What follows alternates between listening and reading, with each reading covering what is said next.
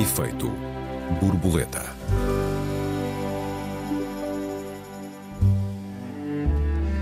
Dizia Wittgenstein que o humor não é um estado de espírito e sim uma visão do mundo. Mas saberemos mesmo do que falamos quando falamos de humor e por que se transformaram os humoristas nas novas estrelas pop. Bem-vindos ao Efeito Borboleta, eu sou o Joel Neto. Eu sou Raquel Varela, olá a todos. Olá, Joel. Olá, Raquel, boa tarde. O que é que te faz rir hoje em dia, Raquel? Boa pergunta. O meu marido. Porque o meu marido tem um sentido de humor completamente delicioso e tem um, o hobby de caricaturar várias pessoas. Só que ele só o faz uh, intimamente, portanto, tem pequenos ciclos de amizade e uh, não, é, não é um humorista público, nem nada que se pareça. Mas uh, digo porque é o meu marido, não só porque eu o amo muito e gosto de dizê-lo, uh, mas porque ele, quando faz isso, eu ponho-me a pensar porque é que ele de facto nos faz rir tanto e a forma como ele caricatura as pessoas. é muito, penso eu, tem características muito semelhantes ao, aos humoristas públicos ou ao humor, que é pegarem determinados pedaços e às vezes exagerá-los, ridicularizá-los, um, eh, levá-los ao extremo. E é incrível como este levar ao extremo estes pedaços das pessoas, ou torná-los ridículos, uh, um, ou torná-los muito exagerados, uh, nos, nos se torna profundamente inteligível o que é que se passa realmente com as pessoas e quem elas são. É muito interessante esse fenómeno. São coisas que nós que eu não teria reparado, certos tiques e certas formas de estar, que quando são sujeitas à sátira ou ao sarcasmo ou à ironia junto com o humor, eu não sei porquê, porque penso que há mu muita gente capaz de explicar isto melhor do que eu, mas uh, eu penso que o ato de nos fazer rir talvez mobilize emocionalmente uma nossa uma predisposição maior para a compreensão, por exemplo.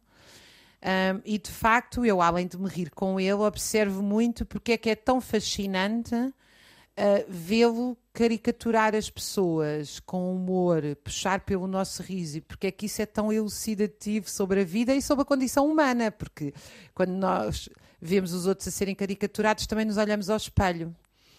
Por outro lado, uh, há eh, uma dimensão uh, deste deste fenómeno, não é? Que, é? que é uma dimensão que eu vou defender aqui ao longo desta nossa conversa e no, com os nossos ouvintes, que é uma dimensão muito libertária.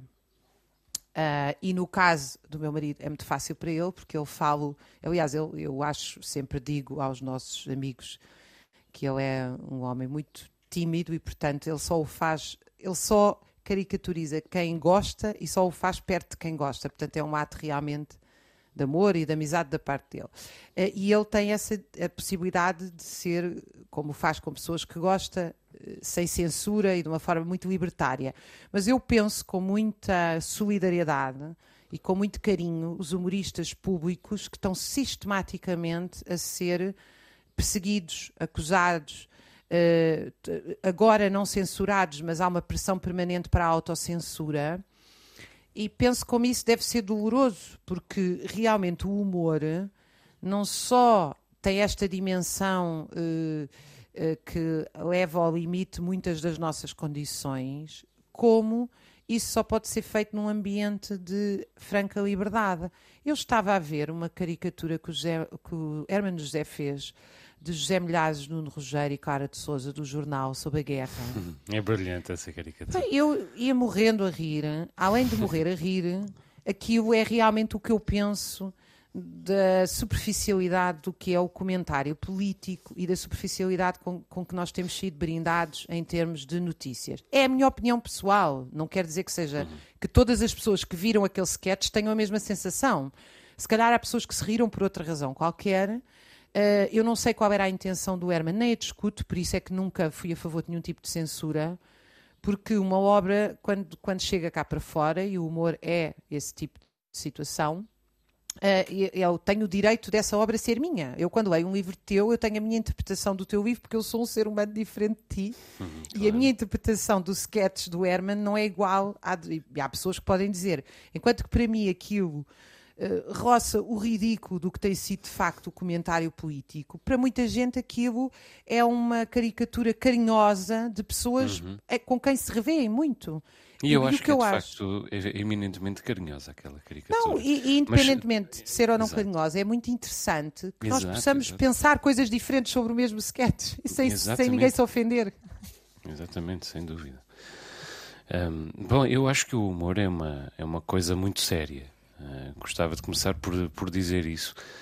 Uh, há bocadinho uh, citei, citámos, aliás, na, na, introdução deste programa, a, frase do, do Wittgenstein uh, segundo a qual o humor não é um estado de espírito, e sim uma visão do mundo. Mas o Wittgenstein dizia mais do que isso, dizia que se pode escrever todo um tratado filosófico só com recurso ao humor, só com recurso à piada. Coisa de que, evidentemente, Platão ou Aristóteles desdenhariam, porque, como se sabe, não eram um, grandes apreciadores do humor enquanto, enquanto técnica de, de comunicação. Os, às vezes eu recordo-me de como é que os, a minha mãe e as pessoas das gerações anteriores à nossa descreviam um dia bem passado. O resumo era: nós rimos-nos muito. portanto, o riso tem, esse, tem essa força uh, liberta hormonas, uh, convoca uma série de, de, emoções, uma série de recursos uh, emocionais que nós às vezes temos desligados por via, por via do lado mecânico do dia a dia, por via das, das rotinas excessivas, etc, etc. E tem essa dimensão terapêutica. Agora, o humor, na verdade, não tem que ver diretamente com, com o riso. Uh, o humor é, é um espaço de conforto ou de desconforto.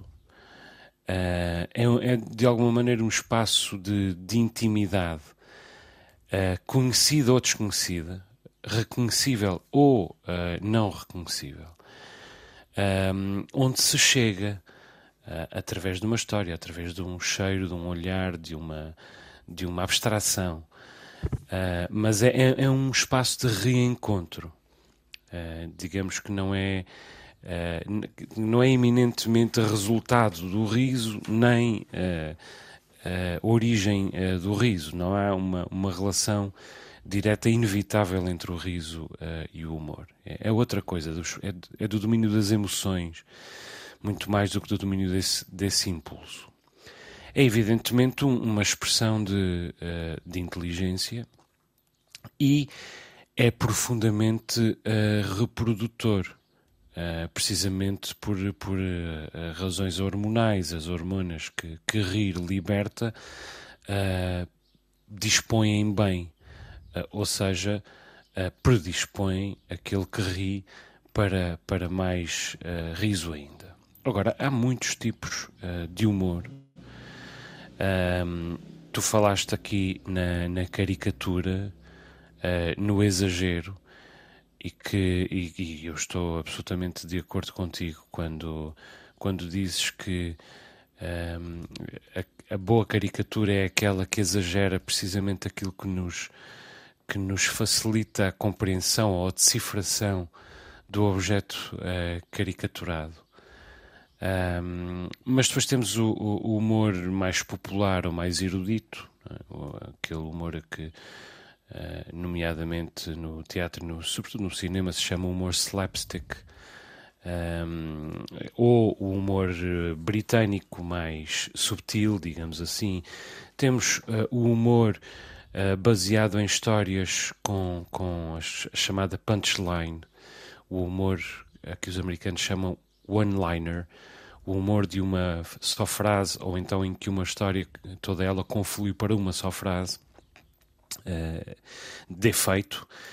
E temos por oposição uh, uh, o humor baseado em, em histórias melancólicas, prolongadas, sem grandes flutuações de tom, como nós podemos ver, uh, por exemplo, em algum do trabalho do, do Ricky Gervais, o, o, humorista britânico, provavelmente o humorista mais incontornável uh, atualmente, nomeadamente aquela série que ele tem sobre a morte no, na Netflix, ou que podemos encontrar, por exemplo, aqui ao lado, na, na, na estação ao lado, na Antena 3 feito por Nuno Costa Santos numa, numa rubrica extraordinária chamada Melancómico, e em que a melancolia e, uh, a, e, e, a graça um, funcionam uh, lado a lado.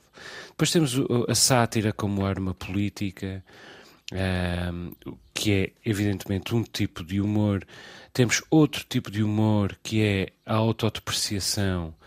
Um, para, digamos, a conquista de uma determinada audiência. Os, uh, os judeus são uh, hoje, hoje em dia muito reconhecidos por esta, por esta qualidade, que enfim, alguns judeus têm mais do que outros, mas uh, Sigmund Freud fez um, um grande esforço para consagrar essa ideia de que todos os judeus tinham uma grande capacidade de autoironia, de autodepreciação. Uh, Depois temos um humor as que transforma... das mães judias são das melhores andotas. São ontem, ótimas. Por acaso eu estava a jantar com os amigos meus, contámos várias andotas das mães judias, coisa São completamente ótimas. deliciosa. Não, é? não há dúvida nenhuma, nenhuma. Bom, e depois temos esse humor de que falavas há pouco, que é o humor que, que se serve da, da atualidade. Uh, enfim, temos muitos uh, tipos de humor.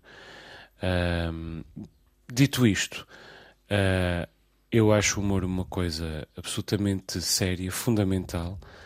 Creio que não preciso dizer aos nossos ouvintes, nem a ti, que me rio muito, mas, francamente, já não acho graça a grande parte da comédia contemporânea. E, e, e, já explico porquê, mas agora devolvo-te a bola, Raquel.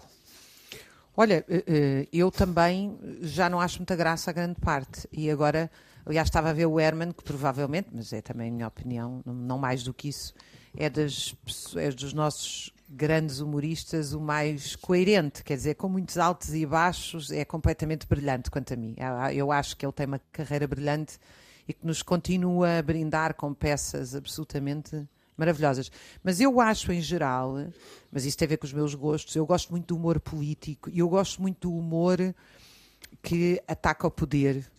Uh, gosto muito do humor politicamente incorreto, ou seja, politicamente correto. Humor que não tem medo de atacar uh, estruturas de poder. Às vezes as estruturas de poder não são as mais poderosas. Portanto, eu não estou aqui a defender que nós devemos ter um humor dirigido aos poderosos e não às vítimas. Eu, aliás, acho que o humor, uh, como dizia, penso que o André Breton, fundador do movimento surrealista, não deve haver qualquer limite para o humor.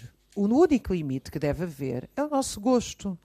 E eu acho que uma das polémicas que nós temos atravessado em Portugal e no mundo inteiro na última década, que é uma década de fanatismo, é a quantidade de pessoas que quer transformar o humor em discurso de ódio, por exemplo. Eu acho que nós temos todo o direito de não gostar de uma piada, achar, achar a piada má, achar a piada descabida, achar a piada rude. O que não temos é o direito de proibir essa piada. Quer proibir dizer, não, mas temos o direito de dizê-lo que nós achamos. Claro, e temos, e temos até todo... o direito a lamentar que existe essa piada. Exatamente, exatamente. Ah. Dizer, pá, aquilo foi uma piada sem sentido, não me ri, não gostei, uh, fraquíssima, uh, deslocada, ofensiva. Podemos dizer isso à vontade. Não há problema nenhum. Agora, o que não podemos é querer proibir as pessoas de falar ou proibir as pessoas de dizer. Porque aquilo que eu acho, o vizinho do lado pode achar exatamente o contrário. Achar que a piada foi divertidíssima. Uh, e, portanto, a, a, nossa subjetividade não se pode transformar em força de lei. Este é o meu argumento. Quer dizer, as nossas sensibilidades individuais não se podem transformar em força de lei. E depois vem sempre o argumento, o contra-argumento, que eu vou fazer aqui de advogado do diabo, que é quem defende que. Então, mas uh, uh, a Raquel defende a proibição do Chega e agora defende a liberdade de falar. Eu sempre defendi a liberdade de falar, inclusive dos fascistas. Eu não acredito na ideia de discurso de ódio, porque eu acho que isso abre a porta à censura. Eu acho que o que a nossa Constituição prevê não é que não se pode dizer barbaridades fascistas. Eu defendo o meu direito a não estar num café onde, há, onde estão pessoas a dizer barbaridades fascistas ou racistas, ou seja o que for. O que eu defendo é a proibição de organizações fascistas. Isso é muito diferente de um discurso. Porque uma sociedade que começa a proibir o discurso, quem é que vai definir o que é que se pode ou não? O princípio da, da proibição das organizações fascistas com o discurso de ódio é a aplicação do discurso de ódio. É quando se organizam em milícias, é quando perseguem pessoas, é quando uh, têm ações que põem em causa a vida dos outros. Estamos Isso de não acordo, pode ser Raquel. estendido ao discurso. É verdade, estamos de acordo. Já retomamos essa ideia de eh, para já a música, com uma escolha minha desta vez, The Laughing Gnome de David Bowie. Até já. Até já. She walked through the door and she'd set up the drinks on the house. She played a good game of darts and the men slapped her back never took her out. She wore a trench coat khaki. Her hobnail boots were full of holes. She's got. Efeito borboleta, segunda parte. Esta semana discutimos o papel do humor na sociedade do século XXI. Raquel, há pouco falavas daquilo que se pode dizer e não se pode dizer. Não, quer dizer, a minha opinião sobre isto é que nós temos, eh, eu não acredito na ideia de discurso de ódio, discurso, eu não acredito na ideia, eu acho que há um discurso de ódio. O que eu não acredito é na ideia de criminalização de qualquer discurso, porque eu acho que isso é uma porta que só se sabe como é que se abre, nunca se sabe onde é que vai acabar. Então, o que eu realmente defendo é que devem ser proibidas organizações de cariz fascista e racista, como está na Constituição, mas as pessoas devem ter liberdade de expressão para falar. Isso significa que nós vamos ter que ouvir, em nome da liberdade de expressão, gente rude, racista, bruta, e eu acho que depois entramos num, numa, numa linha muito ténue. Eu- eu Conto-te uma vez o, o ator eh, Pedro Cardoso, que vive em Portugal, pelo menos parte do tempo, ele tinha uma peça onde gozava muito com todos os setores oprimidos da sociedade. Ele é um homem de esquerda, na verdade, de extrema esquerda, diz ele.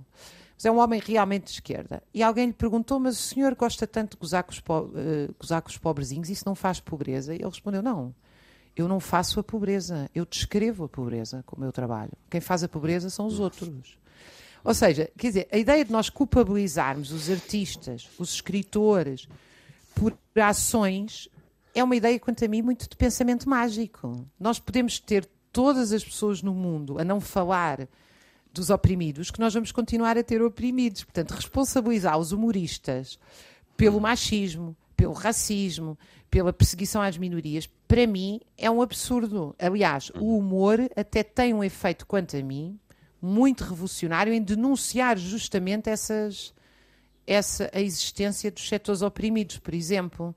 Eh, eh, portanto, até tem um efeito contrário, que é um efeito de por, hum, por ironia, por sarcasmo, por contradição, por absurdo, nos lembrar que na sociedade há setores profundamente desiguais, por exemplo. Eu, eu estou de acordo contigo quanto aos limites do humor, eh, aos limites decretáveis, evidentemente. Eh, os limites do humor são, o- do ponto de vista de quem faz o humor, achar ou não achar graça eh, àquilo que, que faz, e do ponto de vista daquele que ouve, querer ou não querer ouvir. Agora, inscrevê-lo na lei é evidente que, que evidentemente é, é inconcebível. Dito isto, ah, o simples facto de se lamentar que um, que um determinado, que uma determinada piada, que um determinado assunto, ou que um determinado tema sejam alvo de humor, tem sido ah, entendido como um ato de censura. Ah, e eu não acho que seja justo. Pessoalmente, eu não gosto, ah, não, a minha sensibilidade dificulta-me a, a capacidade, dificulta-me a intenção, se eu a tivesse, de me rir eh, com uma piada a propósito de um deficiente ou de uma criança de alvo de pedofilia ou de outra vítima qualquer, em que a sátira estivesse na sua subcondição humana ah, em resultado ahm, dessa, sua, dessa sua fragilidade. Eu tenho muita dificuldade em, em lidar uh, com isto e tenho o direito não apenas a não, a não me rir, como a lamentar uh, que, que, que exista uh, essa que se faça essa, essa piada. Inscrevê-lo na lei, evidentemente não, mas posso lamentá-lo. Uh, posso lamentá-lo porque, até porque os gostos se discutem. Aliás, não, nada, não, não faríamos mais nada se não pudéssemos uh, discutir o gosto.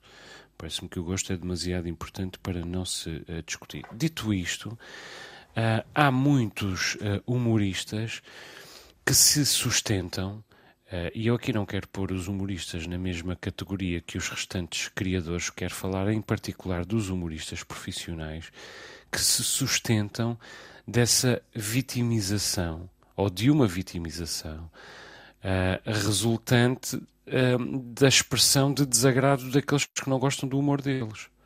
isto é, reclamam-se alvo de cultura de cancelamento, quando no fundo são os próprios humoristas quem muitas vezes pratica a cultura de cancelamento sobre aqueles que simplesmente manifestam desagrado em relação uh, ao, ao, humor uh, produzido. Eu dou-te dou um exemplo recente que foi um, ehm, mundialmente conhecido, o exemplo de Joe Rogan, o, o comediante e podcaster uh, norte-americano, que uh, espalhava uh, as chamadas notícias falsas, evidentemente uh, erradamente chamadas notícias falsas, porque se são falsas não são notícias, mas que cu, cuja, cujo pecúlio, cuja visibilidade e cujo pecúlio, cuja fortuna pessoal não pararam de crescer a partir do momento em que alguém reagiu ao facto de ele, de ele se sustentar precisamente de espalhar notícias falsas, a pretexto uh, do humor. Uh, uma das razões porque, porque eu já não acho uh, grande, graça à grande parte da comédia tem que ver com a tentação que a comédia ou que os comediantes têm de se tornarem filósofos, digamos assim.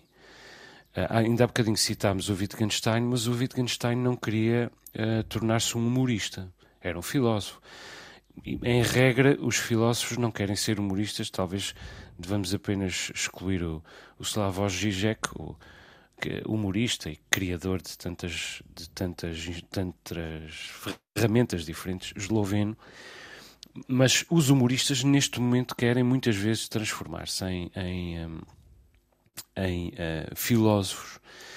Um, e, uh, além dos, dos seus pequenos apontamentos uh, uh, sistemático-filosóficos, dão-se muitas vezes uma, uma, uma grande importância. Eu estou aqui, se calhar, a fazer o, o papel odioso, é verdade. Há marketing em todo, em todo, em todo o género de trabalho, em todo o género de atividade humana, como é evidente. Mas o, o humor o humor profissional, neste momento, parece-me precisamente uma das áreas em que o marketing uh, pessoal está mais uh, encarniçado, uh, digamos assim. Os, os, humoristas são, de facto, muitas vezes as novas estrelas pop, mas são-nos são -no, é resultado da repetição de fórmulas um, muitas vezes já, já testadas. Grande parte do humor que nós encontramos uh, na televisão, nos palcos, uh, no cinema, no fundo é baralhar e voltar a dar. Uh, eu encontro muito pouco rasgo nesse humor, francamente. E depois há a dimensão do cinismo. Uh, que é, uh, evidentemente, uh, vem sempre disfarçado como se fosse inteligência. ser cínico uh, ou usar o sarcasmo de uma maneira meramente cínica, não é nem sinal de humor, nem sinal de inteligência. Normalmente é apenas uh, sinal da repetição uh, ad nauseum de uma fórmula que já fez uh, rir alguém. Uh, e perante as quais e perante a qual nós neste momento uh, nos rimos novamente, rimos muitas vezes por simpatia, uh, porque alguém à volta riu e somos uh, contagiados por aquele riso e também rimos. E rimos às vezes uh, por, porque queremos ser vistos a rir. Porque também estamos, por razões tribais, porque queremos pertencer, porque queremos fazer, fazer parte daquele lado deste mundo binário em que muitas vezes vivemos. Um, queremos ser reconhecidos como estando desse lado e, portanto, uh, rimos-nos. Não tu, sei se esta visão é uma visão demasiado negra. Não, tu, tu, chamaste a atenção para algo que eu não tinha pensado, que é a questão da. Uh, Chamas-me sempre a atenção para muitas coisas que eu não tinha pensado, mas aqui especificamente neste debate há uma coisa que eu não tinha ocorrido, que é esta vitimização dos humoristas também pode ser uma, uma estratégia de marketing. Uhum. Isso tem a ver, obviamente, com a mercantilização dos humoristas, não é? Uhum. é um problema, de facto, uh, que se generaliza a muitos a muitos setores da sociedade. Sim, é verdade, Diz mas todos nós, eh, todos nós trabalhamos para viver, portanto, no Sim, no mas trabalhar para viver não é o mesmo que mercantilização. Trabalhar para Sim. viver não é o mesmo que mercantilização. Tu, se hum. tiveres um humorista ou um artista pago com um contrato de seguro num serviço público, ou seja o que for, pensemos no que é que era uh, humoristas ligados à BBC, etc. Outra coisa é terem que se multiplicar em não sei quantos programas e não sei quantos shows e não sei quantos. Isso pode proporcionar, primeiro, uma produção de humor que a criatividade não dá conta, não é? Isso significa que muita coisa depois deixa de ter graça. É, Segundo, é pode proporcionar que o próprio humor deixe de ser humor e passe a ser serviços encapotados, não é? Eu já vimos aqui tentativas de assassinato de caráter, de denúncias, de participação em lutas fracionais, de lutas políticas, ou seja, há ali há uma função dos humoristas uh, que o limite uh, entre ser uma dimensão criativa e provocadora até estar de facto a prestar um serviço político, não é? Embora eu volte a dizer, eu acho que tudo deve ser feito e, e como tu acho que, como tudo deve ser feito, tudo deve ser criticado também. Mas eu estava a pensar também na questão de que, se calhar, uh, o humor também é, é, se, se desenvolve consoante os países. Isto porque eu acho que o humor britânico continua a ser uh, absolutamente maravilhoso. Uh, não consigo pensar em coisas melhores do que os Monty Python, Yes Minister, o Alô Alô, uh, todas essas séries que eu acho absolutamente geniais. Eu, por acaso, não sei se o Alô Alô era franco-britânica ou se era só britânica, mas eu acho penso que. que era, o... era, penso que era britânico. Quer dizer, o facto de nós termos públicos cultos e um espaço de liberdade também nos cria bons humoristas. Agora vou devolver a questão à população. Uh, se nós temos públicos cultos, nós também ajudamos a que os humoristas possam ir mais longe. Uh, porque, por exemplo, uma coisa que eu vejo muito no chamado humor hoje em dia em Portugal são coisas muito infantis.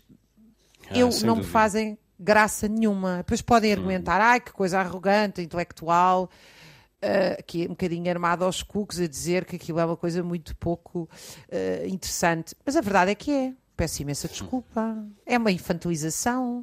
São, é, é um bocadinho aquele humor cocó xixi dos 5 anos. Exatamente. E isso, isso, evidentemente, tem a ver com a, a, a pobre massa crítica que possa responder. E eu acho que não tem a ver com o povo, são duas coisas diferentes. Eu, do que eu estou a falar é dos nossos dos nossos, do grau dos nossos intelectuais, porque a BBC provou que se pode fazer coisas cultíssimas para as massas.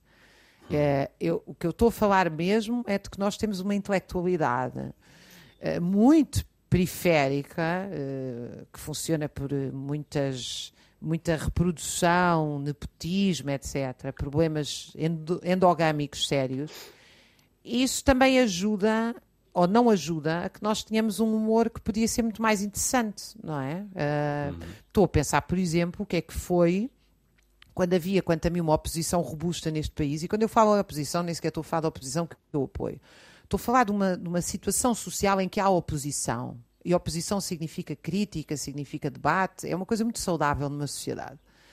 E estou-me a lembrar da rábula que o Ricardo Araújo Pereira fez sobre a proibição do aborto defendida por Marcelo Rebelo de Sousa, que é uma coisa completamente genial também do meu ponto de vista, não é? Mas hum, para aquilo acontecer não basta um Ricardo Araújo Pereira, é preciso um Ricardo Araújo Pereira e uma sociedade que queira e esteja disposta a ouvir uh, um, um, ambiente de oposição e de liberdade. Estás a ver onde eu quero? Não sei se eu me estou a uhum. conseguir sim, bem sim. explicar. Sim, eu concordo inteiramente com, com isso que, que estás a dizer. E é evidente que, que, nós estamos sempre a distinguir, neste momento da conversa, entre uh, aquilo que é o humor enquanto visão do mundo, enquanto atitude uh, do dia a dia, enquanto a ferramenta do olhar, digamos assim, daquilo que é uh, o humor profissional de palco, digamos assim. São duas coisas diferentes, precisamente porque o humor é, um, é um, uma atividade, ela própria absolutamente múltipla, mas desse, desse o humor profissional existente em Portugal, desse ponto de vista, parece-me que, que é uma trend realmente, como, como aliás é uma trend no, no mundo inteiro. Mas uh, uh, muitas vezes, frequentemente, e, e, quase diria na generalidade, isto é, salvo uh, algumas exceções, talvez não tão poucas quanto isso, mas ainda assim exceções, um, uma trend uh, uh, vulgar, um pouco bafienta, uh, cansada, baseada em, em, exclusivamente em fórmulas e, na verdade, funda fundamentalmente estúpida, do meu ponto de vista. e em que, em que a autoironia é usada como um, um truque, no fundo, muitas vezes não passa de um, de um embuste um, para uh, disfarçar quase sempre bastante mal uh, o profundo uh, egocentrismo dessa figura contemporânea do, do, humorista, do humorista pop. Eu acho que o sentido do humor é muito mais do que isto. O humor é muito mais do que isto e o próprio sentido do humor é, é muito mais do que isto. O que me diz que, às vezes, rir é precisamente o oposto uh, do humor.